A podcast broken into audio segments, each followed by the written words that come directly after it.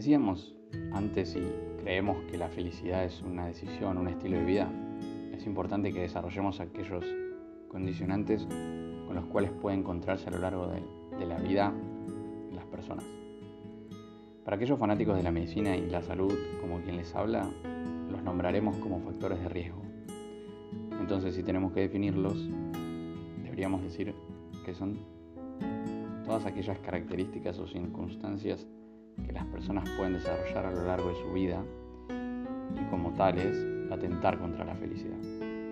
De todos modos, no le vamos a dar solo la connotación negativa en este capítulo y le daremos una vuelta para seguir adelante con este desarrollo de una decisión de vida.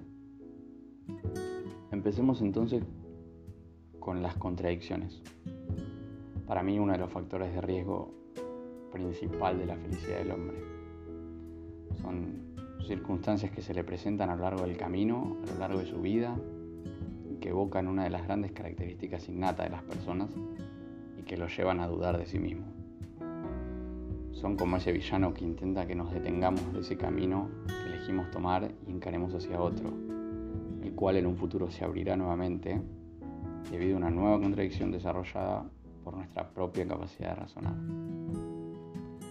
Decíamos que el dolor siempre se nos hace presente, convivimos muchas veces con él, acompañados de distintas personas o en la misma soledad. Entonces, abre una nueva pregunta que intentaremos contestar a lo largo de este capítulo. ¿Es el dolor la principal contradicción de la felicidad? Toda contradicción, a mi entender, es buena. O depende, no. Hay algunas malas. No, bueno, qué difícil. Ya me contradije. Si intentamos definir qué son, tenemos que partir de la base que es algo innato de las personas, ya que a lo largo de la vida es inevitable que no suceda. Entonces, ¿podemos definir si son malas o buenas? A mi humilde entender, las contradicciones son lo que nos permite crecer. Si sabemos y decimos que las personas estamos en un constante transformar, si vivimos evolucionando, ¿por qué estaría mal decir que son buenas? Una vez más, pongamos un ejemplo. Un día yo quiero emprender un viaje, sin casi cosas materiales, durmiendo en bolsa de dormir y dejando todos los lujos de lado, bien austero. Pero llegado el momento del viaje, termino durmiendo en hoteles con todos los lujos que se les ocurran y todas las comodidades. Ya me contradije, ya no tengo dudas de eso. Pero realmente está mal. Vayamos a algo más serio. Uno siempre dice que no perdonaría una mentira o infidelidad muchas veces seguimos teniendo una relación con esa persona que nos mintió.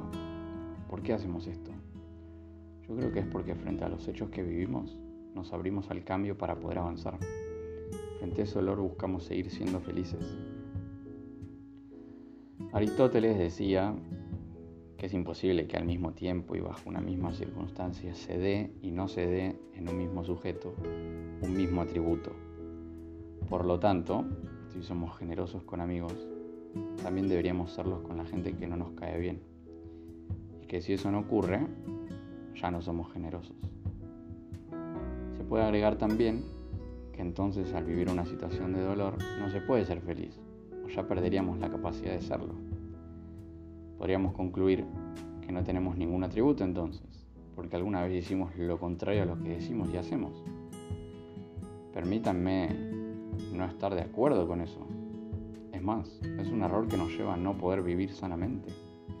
El principio de no contradicción dice que una cosa no, no puede ser verdadera y falsa a la vez, con lo que se deduce que detrás de cada cosa existe una verdad única. Pero me parece que queda claro que la historia del pensamiento es complejísima y hasta ella se contradice.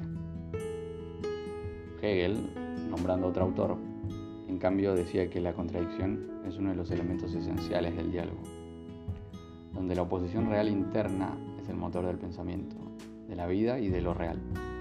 Es algo así como una fricción, una oposición que se resuelve con una síntesis que sobrepasa la afirmación y la negación contenidas en el conflicto. Entonces, ¿dónde queda esa verdadera verdad que está en un sinfín de cosas que se cuestionan? Para Hegel, la verdad es lo que una persona llega a ser y asume que es, sin que esa identidad verdadera sea atribuida por otra persona. Entiendo entonces que una persona contradictoria, que se asume a sí misma como contradictoria, será una persona verdadera con atributos verdaderos y solo esa misma persona podrá determinar esa verdad.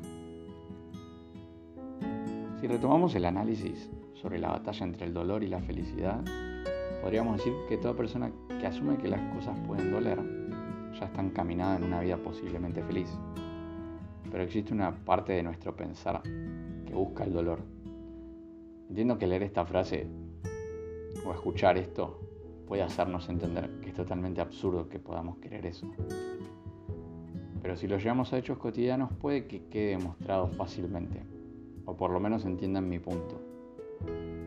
Busquemos el recuerdo más cercano de un golpe que nos hayamos dado y pensemos en ese moretón que se formó. Duele, molesta, incomoda, pero por alguna razón hay algo en nuestro interior que nos invita a querer tocar ese hematoma. Si me pongo un poco más profundo, hay investigadores que concluyeron que la relación entre la liberación de endorfinas y dopamina en momentos dolorosos existe realmente. Y si describimos un poco qué son, son las hormonas de la felicidad. Valga, si vamos a lo básico, hay una situación que todos conocemos y que algunos practican, que es el sadomasoquismo. Quizás suena fuerte decirlo o traerlo como ejemplo, pero es la situación más clara en donde la persona realiza y practica una situación dolorosa que le provoca placer. Si a esto lo unimos con el dolor y la felicidad, deberíamos preguntarnos entonces, ¿realmente no queremos ese dolor cerca para seguir buscando la felicidad? Qué contradictorio esto, ¿no? Alguien nos podría decir que está mal y que nos lleva a concluir que las contradicciones en el fondo son malas, dado que al buscar la felicidad también buscamos el dolor y que no es algo bueno pasar por situaciones dolorosas. Permítame disentir una vez más con estas personas, porque buscar el dolor implica conocer que esas vivencias no nos acercan a la vida feliz, que tratamos en este capítulo de que nos alejan de la felicidad misma. Es decir, escapar del dolor es escapar de la felicidad. Sin embargo, no quiere decir que haya que buscar el dolor o vivir obligatoriamente para poder ser felices. No estoy intentando que quienes escuchen esto la pasen mal, sino que dado que es algo que está ajeno a nosotros y que indefectiblemente en algún momento de nuestra vida lo vamos a vivir, puedan tener noción y las armas suficientes para no perder el foco de poder seguir viviendo una vida feliz a pesar del dolor.